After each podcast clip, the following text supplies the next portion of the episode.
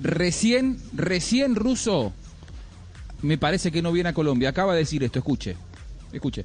La última te lo tengo que preguntar porque me lo preguntan Eh. los hinchas en las redes, se, se dijeron tantas cosas en las últimas horas y vos firmaste un Pero- contrato hace muy poco con- tiempo. Pero más allá de firmar el contrato, estoy muy contento y muy feliz en el lugar donde estoy. El contrato no tiene nada que ver, es, es algo formal.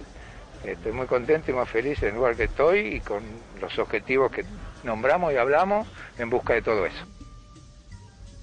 Ahí está, los objetivos, el lugar donde estoy, estoy muy feliz.